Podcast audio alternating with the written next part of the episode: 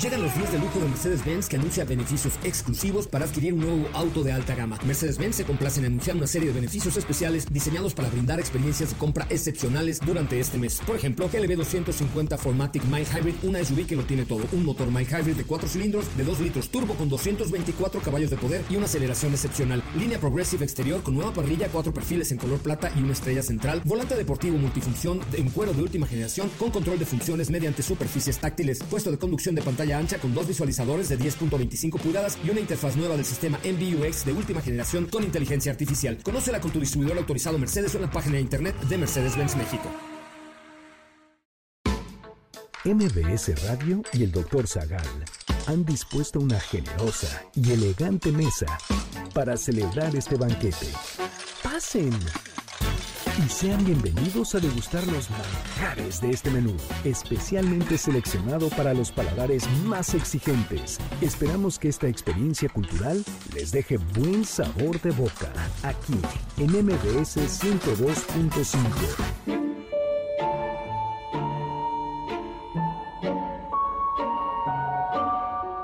¿Quién fue el primer rey asesinado de Inglaterra? ¿Cuál ha sido la muerte más brutal de un monarca?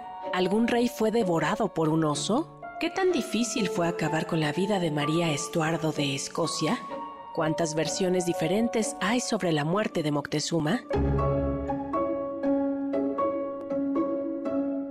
Hoy hablaremos de verdugos y castigos, magnicidios en Europa, las muertes de la guillotina, los misterios detrás de la muerte de Felipe el Hermoso, alta traición en la realeza, Carlos I de Inglaterra, los últimos momentos de Luis XVI y María Antonieta, y más sobre asesinatos y muertes de la realeza.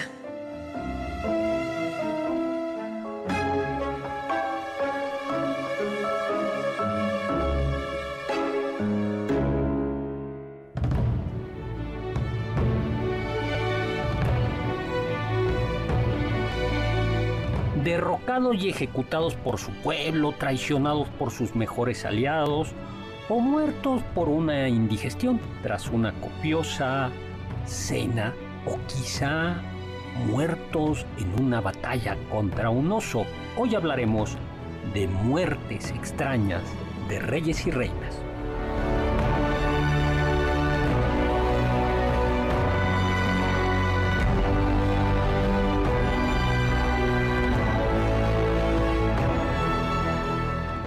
Amigos y amigas, ¿qué tal? ¿Cómo están? Yo soy Héctor Zagal y estoy encantado de estar con ustedes aquí en MBC 102.5, transmitiendo desde la colonia Anzures en la Ciudad de México, Tenochtitlan en México, para todo el mundo mundial y planetas que rodean la Tierra.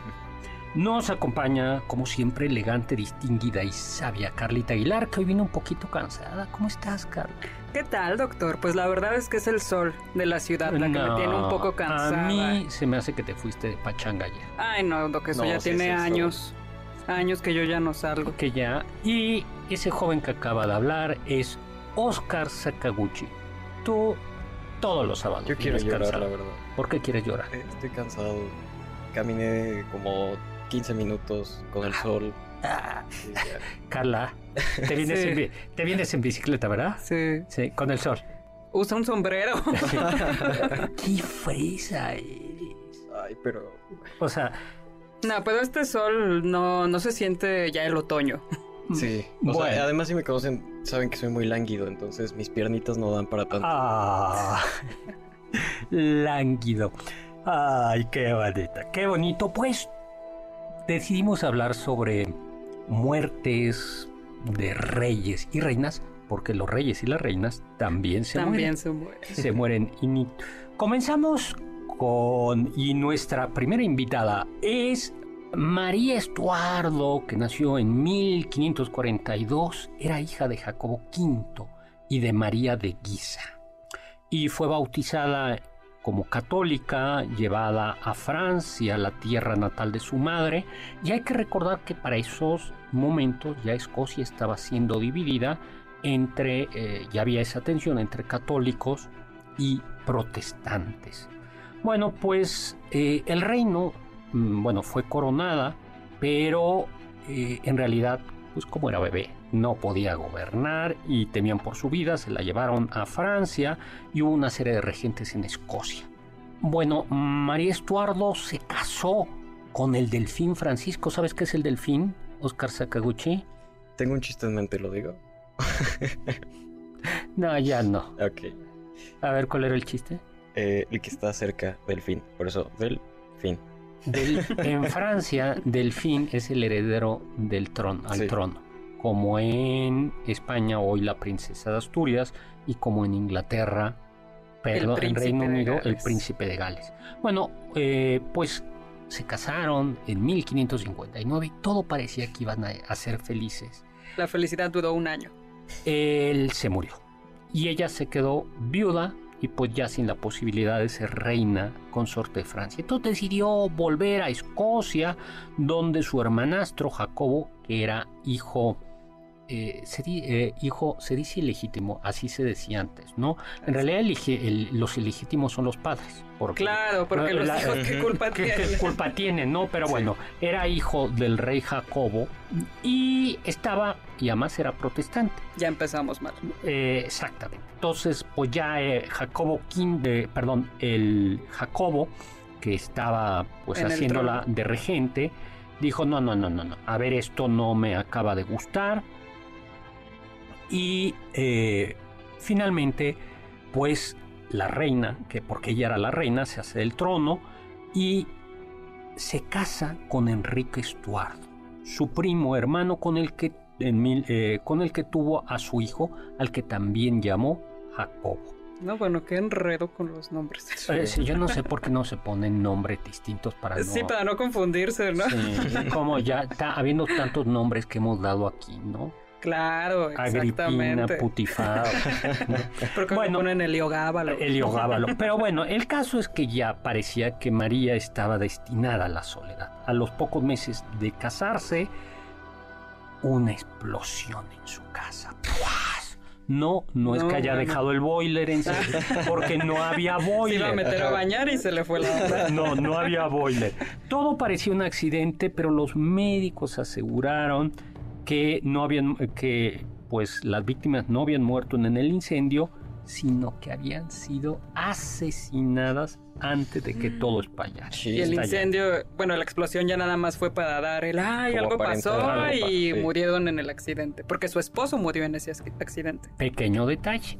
Y eh, fue acusado el conde de las Islas Órcadas, James Hepburn, de haber orquestado ese terrible asesinato. Pero bueno, pues al final lo dejaron salir eh, ya.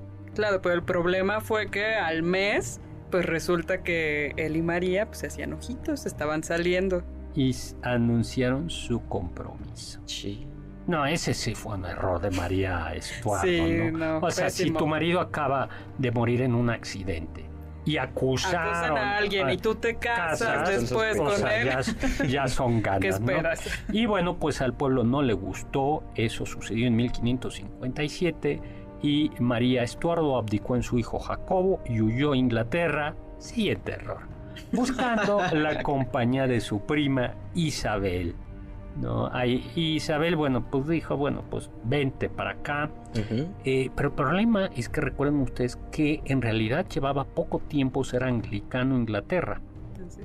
Eh, estaba todavía fuerte el, partido católico. De hecho, la, mm, antes de María de, Elisa, de Isabel I había reinado María, que era católica, eh, hija ni más ni menos que de Felipe II. Eh, perdón, que había, se había casado con Felipe II. María, María la Sanguinaria se había casado con Felipe II, había, eh, había fallecido, pero entonces el caso es que el catolicismo, el ala católica política estaba había, todavía muy fuerte. Entonces, lo que hizo Isabel dijo, mm, por lo pronto, prisión preventiva 18 años. Prisión en Castillo, pero qué buen término. preventiva. la metieron 18 años. Pero pues ya en 1586 eh, se le acusó de haber intentado asesinar a la reina de Inglaterra porque había estado metida en una conspiración. iba hacia caballo paseando y la detiene. 1500... ¿A dónde va, señorita? ¿A dónde va, no? Eso sucedió en octubre de 1586 y en febrero de 1587 anunciaron su ejecución. Y pasó toda la noche rezando, le escribió al rey de Francia y viene lo peor. Bueno, todo es peor, ¿no? Sí, eso va de mal en peor. Sí, paz, el verdugo mm, Sí, pero que fue, se ordenó que fuera decapitada. Que era, entre comillas, lo elegante, ¿no? Para las princesas, para los príncipes. Pero no era el mismo procedimiento que, por ejemplo, no, a, de, a los... decapitaban con guillotina, ¿no? no, todavía no. No, todavía sí faltan unos Justo por eso se inventó la guillotina. Entonces, pues nada. Así es, esta es la Pero no funcionó el primer golpe. ¿No? El segundo golpe no alcanzó a quitar toda la cabeza. Y todavía... Quedaba colgando, ¿no? Como de tendones. Unos tendones. Y finalmente tuvieron que recurrir a un hacha, ya no una espada, para completar la además con una espada, Dios mío. Y nos vamos nada más diciéndoles que el verdugo, dice la leyenda, tomó el pe la... La, tomó del pelo, la cabeza de la reina, pero de una peluca, entonces salió la cabeza rodando pues con esta bonita imagen nos vamos a corte.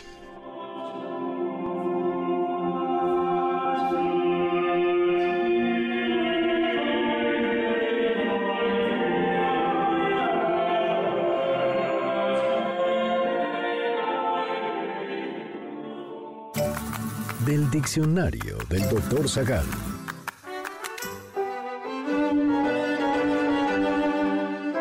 La palabra real tiene dos acepciones populares. La primera refiere a algo relativo al rey o a la realeza, mientras que la segunda se refiere a algo que existe, que tiene realidad. Esto se debe a que dos etimologías distintas comparten esta palabra. La primera acepción proviene del latín rex regis, que significa gobernar. La segunda, en cambio, viene de la raíz res, que significa cosa.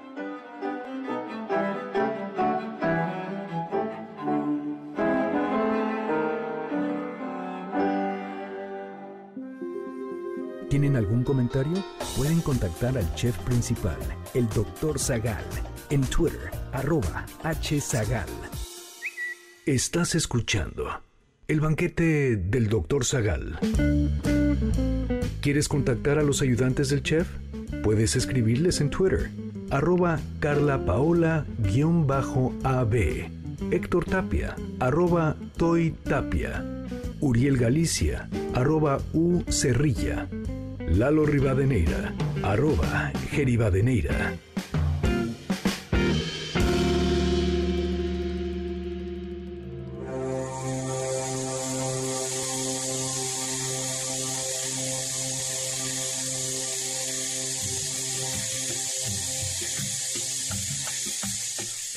Estamos de regreso. Soy Héctor Zagal, estamos aquí en MBC 102 5 como todos los sábados a las 5 de la tarde y como todos los miércoles a las 10 de la noche, acompañado de Carlita Aguilar y de Oscar Sakaguchi. Moctezuma Xocoyotzin. ¿no? ¿Quiénes lo mataron? ¿Por qué lo hicieron? ¿Cómo murió? Bueno, todo eso ronda Podría ser una telenovela, ¿no? Simplemente la muerte de Moctezuma. Hay una, hay una, pero no eh, la verdad es que no he visto el final. ¿Una telenovela? No, ah. una ópera de Vivaldi. Ah, vaya. bueno, eh, pues que sí, lo que sí es que podría estar el fantasma de Moctezuma rondando por ahí, por Palacio Nacional, por el Monte de Pirat, que son los, sus territorios. Bueno, existen cinco versiones que intentan explicar cómo murió. La primera la hizo correr Hernán Cortés em, y según esta versión, cuando el pueblo de México, Tenochtitlan, se amotinó contra los españoles, con toda razón, dicho sea de paso, que habían eh, ejecutado la matanza del templo mayor. mayor. Bueno, pues Hernán Cortés dice que saquen a Moctezuma para, que, para, que, los calme. Y nada que los calma, sino que le dan una pedrada en la cabeza. Tan grande que de allí en tres días murió. ¿No? Pero pues Cortés no presentó... Pues, no, culpó a nadie. Fue como de... Incluso pudo ser accidental, no, que no lo quisieran matar, pero pues no se equivocó. Segunda versión. Eh, agrega el elemento de la culpa de los mexicas rebeldes. Y dice que esta no solo era un motín, sino que en realidad hubo flechas, ah, eh, es decir, que, estaban amotinados contra, contra Moctezuma, ¿no?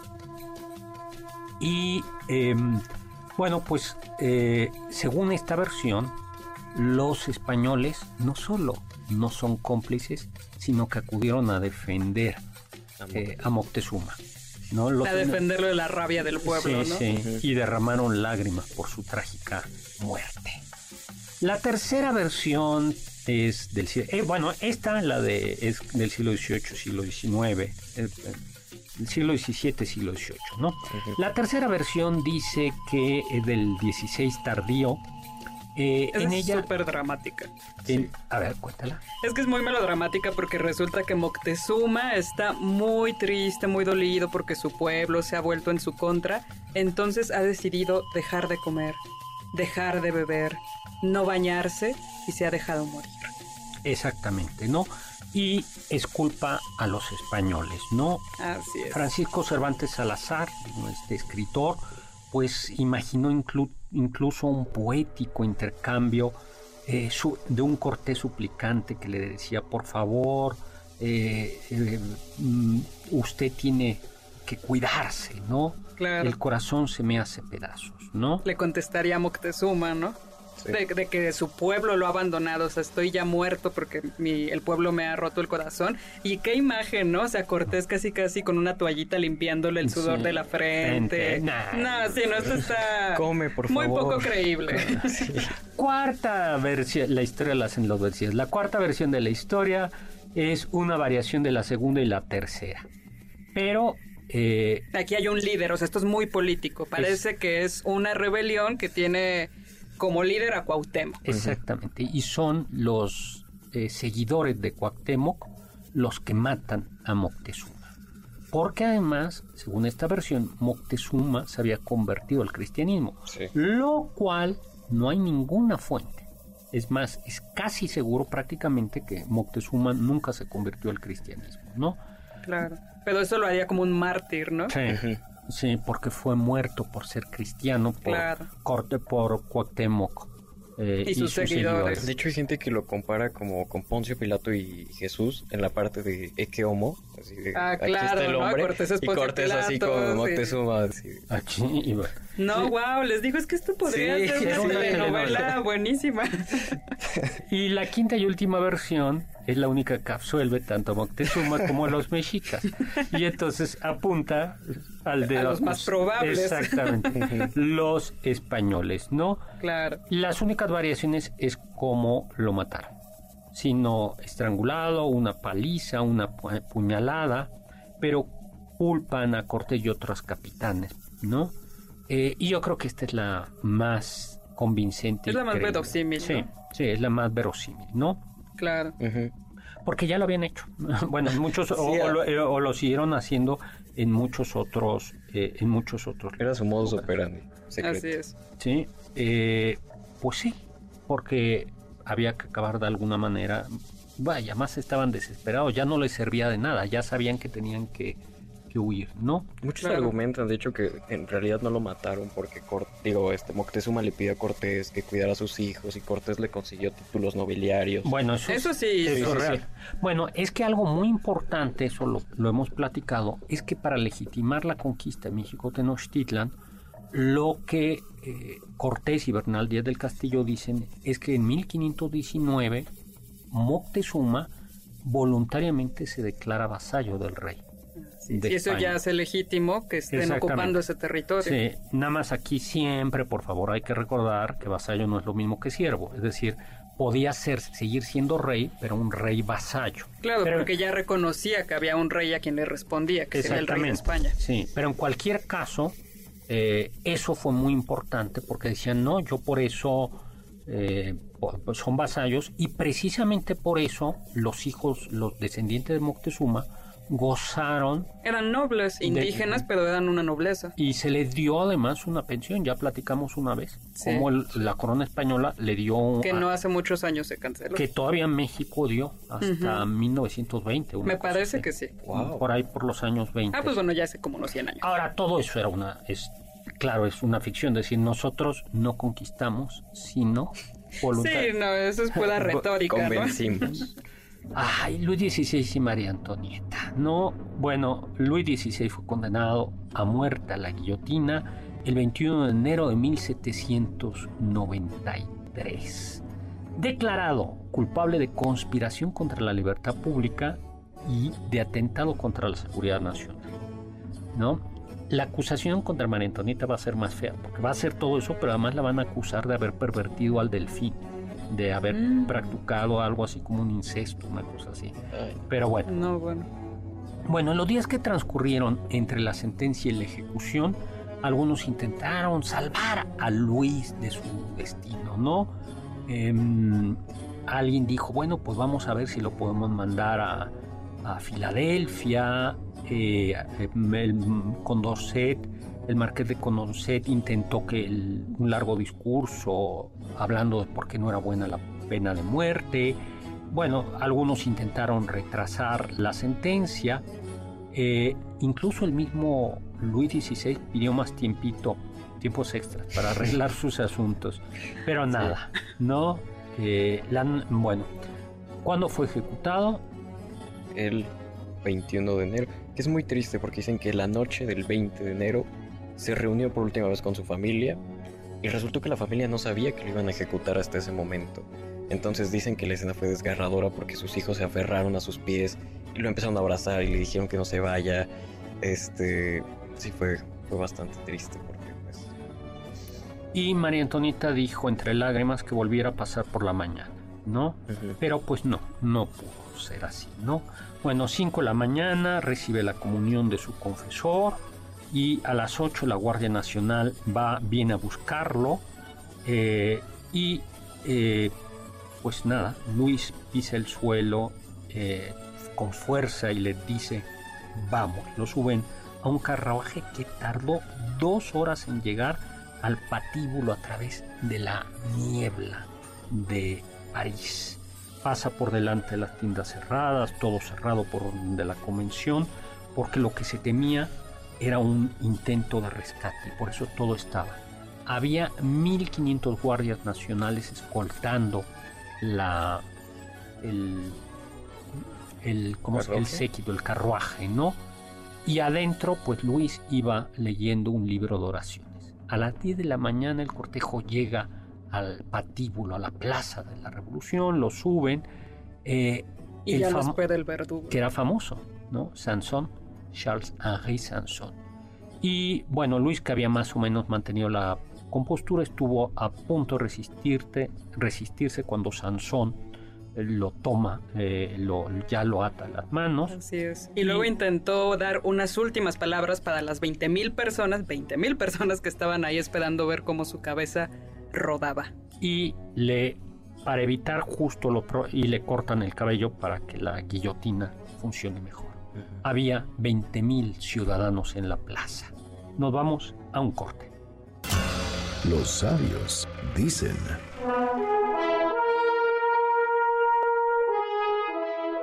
Se llama aplomo la capacidad de enfrentarse a la guillotina sin perder la cabeza. Marco Aurelio Almazán.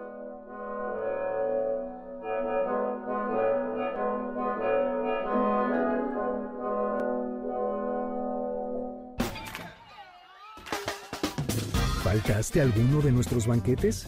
¿Quieres volver a degustar algún platillo? Escucha el podcast en mbsnoticias.com. MBS 102.5. Ya volvemos a este banquete después de un ligero entremés comercial en MBS 102.5.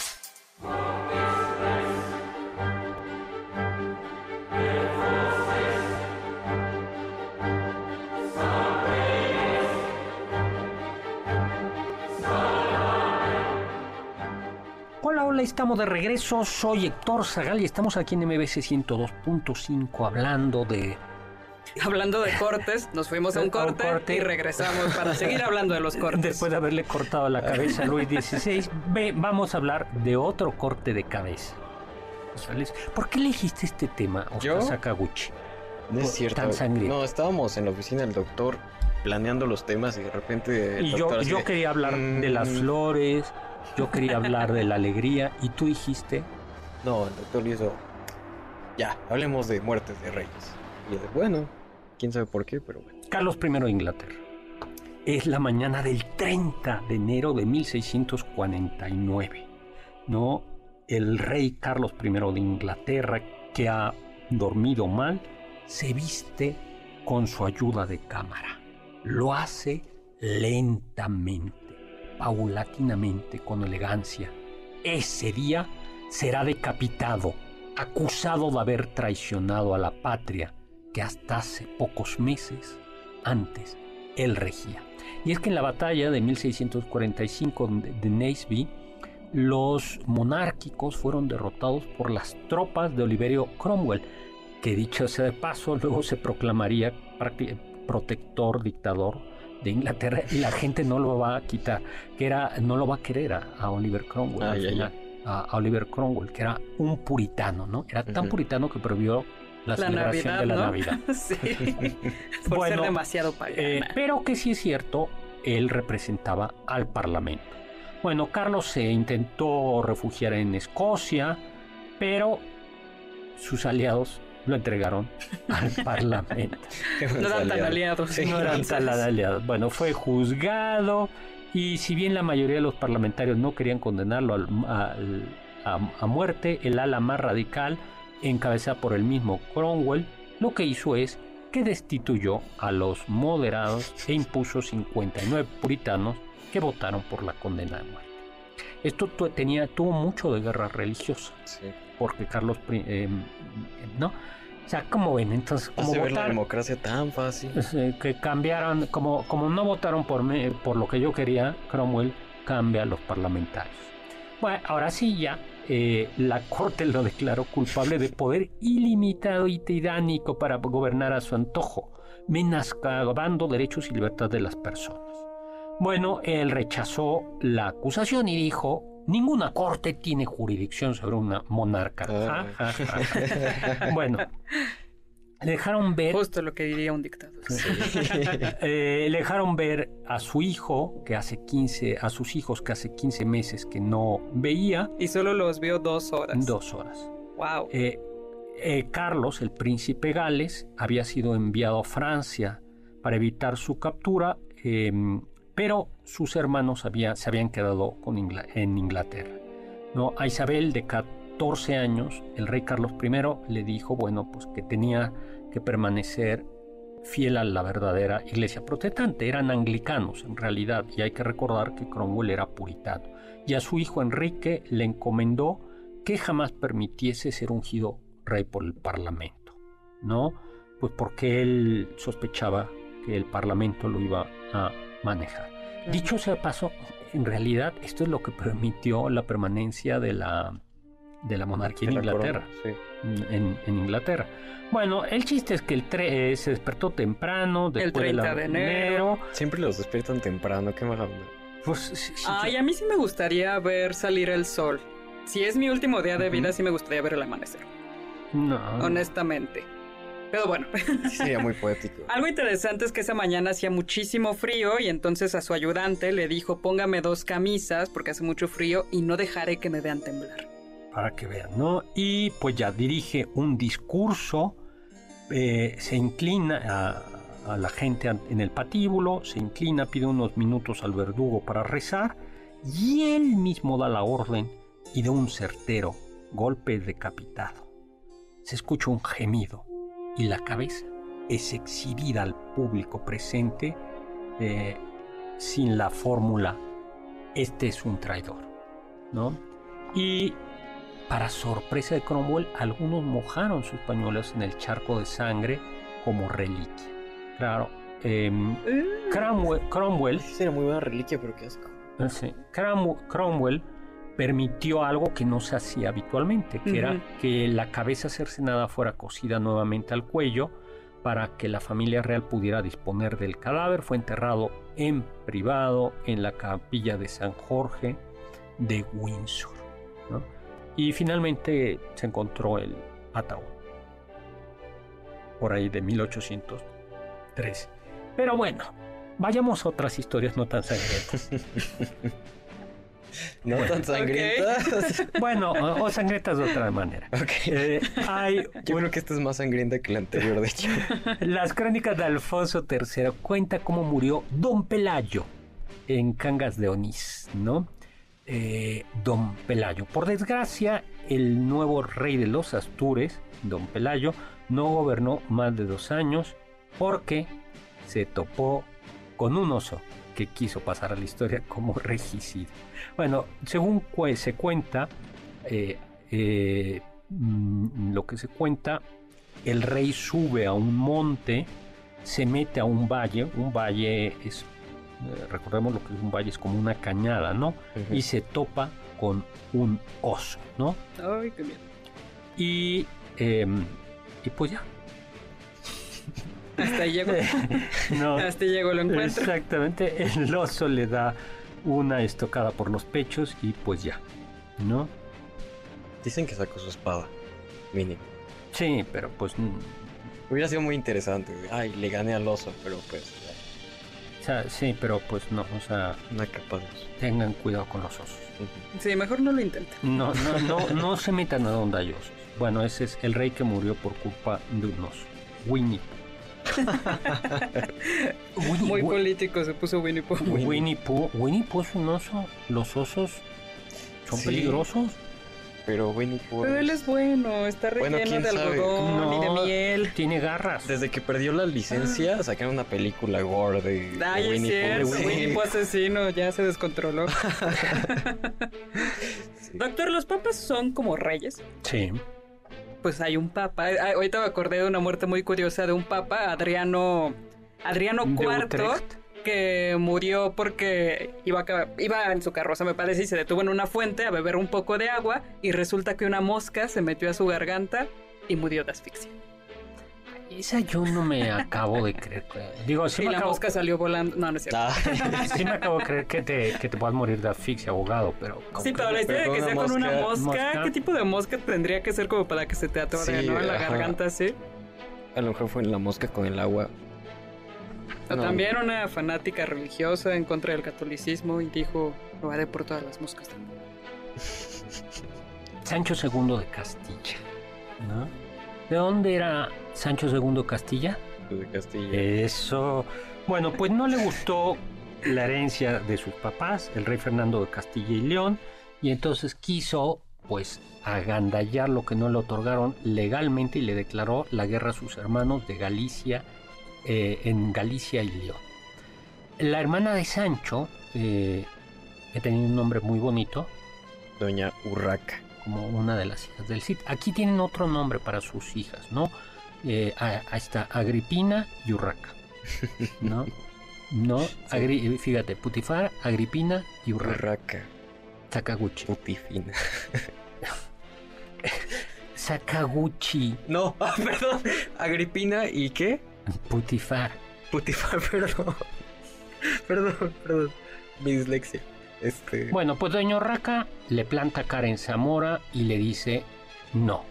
Pero Sancho asedia la ciudad y en el transcurso eh, va a ser engañado por un noble leonés, no de León, Guanajuato, que no existía, sino, eh, bueno, eh, pues este tal Dolfos, Bellido Dolfos, había fingido ser un desertor del ejército de Doña Urraca para ayudar a Sancho. Y le dice que él puede mostrarle un punto débil de la muralla de Zamora para que el ejército de Sancho de Castilla tome la ciudad. Y entonces va Sancho, don Sancho, es un 6 de octubre de 17- eh, 1072, eh, viendo por ahí, pero pues le dan ganas de evacuar, aliviar el vientre. ¿no? Sí, por eso antes de los viajes y cosas de esas no hay que comer mucho. Es un- Bueno, eh, portaba una lanza que debió de haber dejado apoyada en algún lugar mientras él se dedicaba a esa, a, pues, a esa, sus necesidades. a esa humilde tarea, ¿no? Y entonces el tal Bellino Dolfos lo ensarta. Con su lanza. Con su lanza. Pero qué feo, ¿no? Porque entonces imagínate que estás ahí en el pack y muy poco. Qué horror, el momento más íntimo, más vulnerable. Sí. Y máquinas. Es peor que te ataquen por la espalda. Seguro. bueno, ya. Vámonos a otro. Ambas. Escuché que... Desde el siglo XIX hasta inicios del XX, la hemofilia fue una enfermedad que asoló a la realeza europea. Todo comenzó con Victoria I, reina de Inglaterra, quien, gracias a una mutación espontánea, fue portadora del gen defectuoso que causa esta enfermedad. De ahí, su línea genealógica siguió extendiéndose hasta que la hemofilia llegó a las cortes de España, Rusia y Alemania en contacto con nosotros en nuestra página de Facebook, Doctor Zagal. Ya volvemos a este banquete después de un ligero entremés comercial. ¿Listos para el siguiente platillo? Mm, quédate con nosotros. Aún hay mucho por picar y la promesa sabrosa, el postre. Hay quien dice que...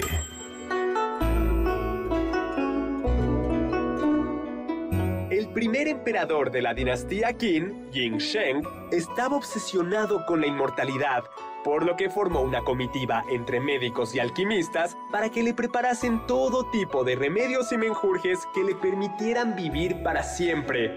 Sin embargo, se dice que, en una de estas preparaciones, a alguien se le ocurrió añadir mercurio y el emperador murió envenenado. Aunque no está confirmado, parece que la búsqueda de la inmortalidad solo lo hizo más mortal.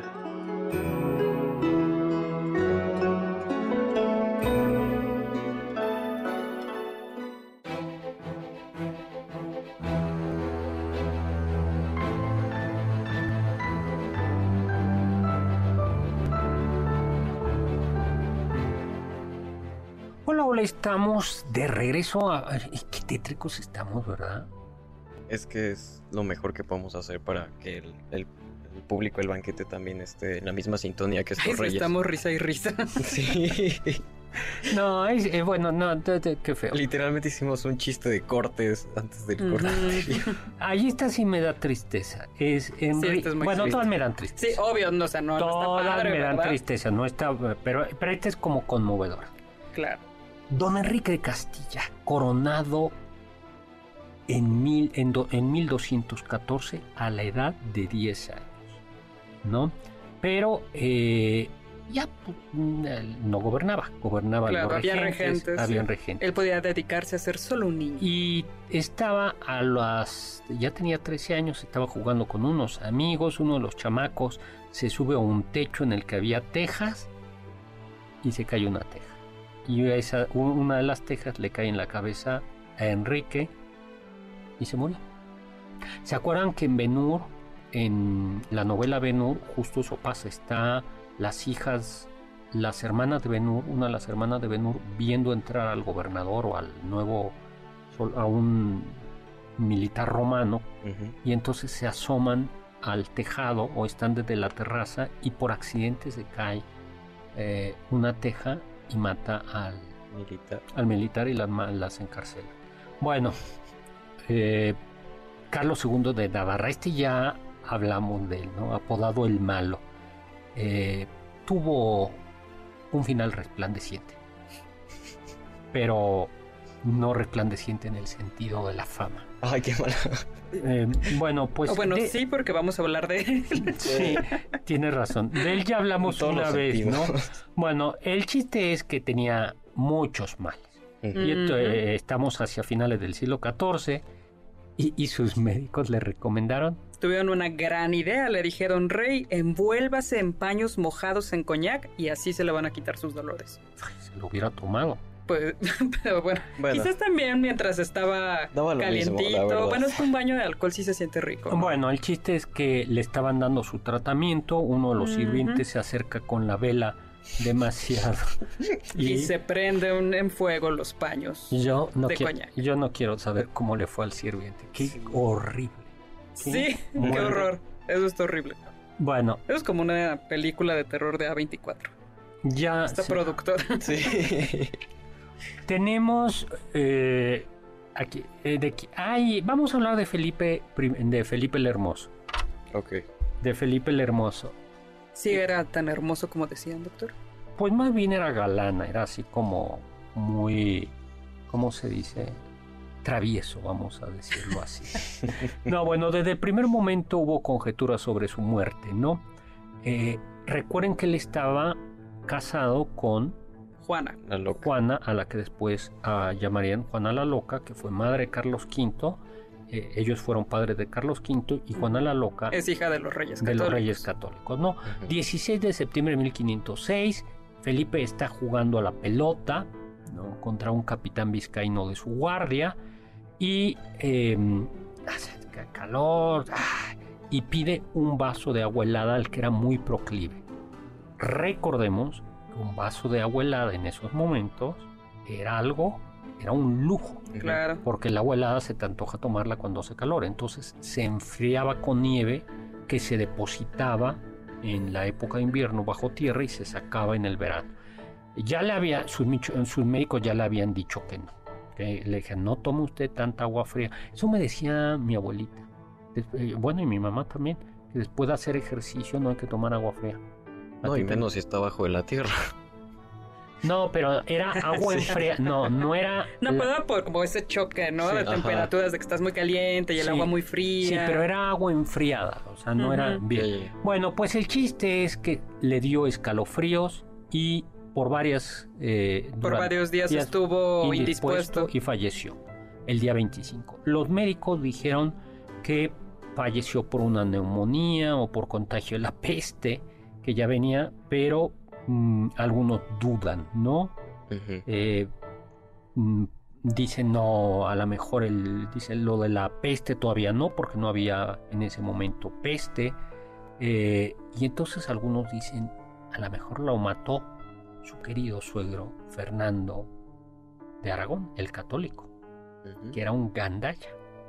Pero no lo sabemos. El chiste es que Juana la Loca, que estaba profundamente enamorado de él, Mm. eh, pues tuvo, vamos a decirlo así, un duelo fue pesado y se rehusó a enterrar el cadáver durante mucho, mucho tiempo, ¿no? ¿De quién más hablamos? De regresamos a hablar de Fernando el Católico. Ya hablamos de él o- alguna vez, ¿no? Alejandro de Grecia, doctor. Ay, Ese además es más cercano, ¿no? Es a inicios del siglo XX, que me parece fallece por la mordida de un mono.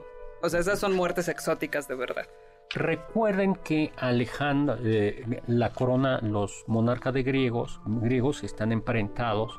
La reina Sofía de España desciende de ahí y también el duque de Edimburgo.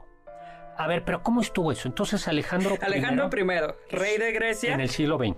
Así es, a inicios del siglo XX está paseando a su perro muy tranquilamente cuando de repente se cruza un mono en su camino y lo muerde.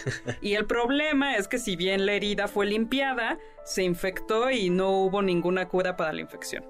Ah, chas. Y dicen que a lo mejor hubiera sobrevivido si sus médicos le hubieran cortado la pierna. Pero que nadie quiso tomar ese riesgo, ese, ese riesgo intentaron otros. Ay, qué feo. Sí, qué Ahora, horror, ahora, lo, que yo, infección de la ahora sangre. lo que yo no sé es... A ver, no hay monos en Grecia, ¿no? ¿Dónde estaba? Seguramente lo tenía como mascota, así como. Porque, a ver, si hay monos en, en Cartago, en... Hay, ¿cómo se llama lo que tienen los ingleses en Gibraltar? Pero es porque lo llevaron los ingleses, me parece. Pero, pero no sé, eso de los monos. Em, el emperador de China, Qin Shi. Bueno, su muerte es extraña, eh, aunque eh, tampoco tanto porque él quería ser inmortal. Y sus médicos le dijeron, la manera de ser inmortal es estas pastillitas de mercurio. ¿No? Y pues sus médicos le daban, le dijeron que con, la, con el mercurio iba a ser inmortal y pues no, murió envenenado por mercurio. Uy, qué Pues, horror. Tú sabes, No, allá- pues sí, sí estaba el mono en Grecia, doctor. Quizás lo tenía como mascota exótica porque Sí, estaba claro. paseando en los palacios de... en un palacio, perdón, en Grecia. No, y además Igual y lo tenían como perro mascota. paseando. Sí, entonces, bueno, Igual y lo tenían así como, Pues no hay hay- un animal exótico. no hay que tener más. Sí, por eso no tengan animales exóticos. Sí. Exactamente.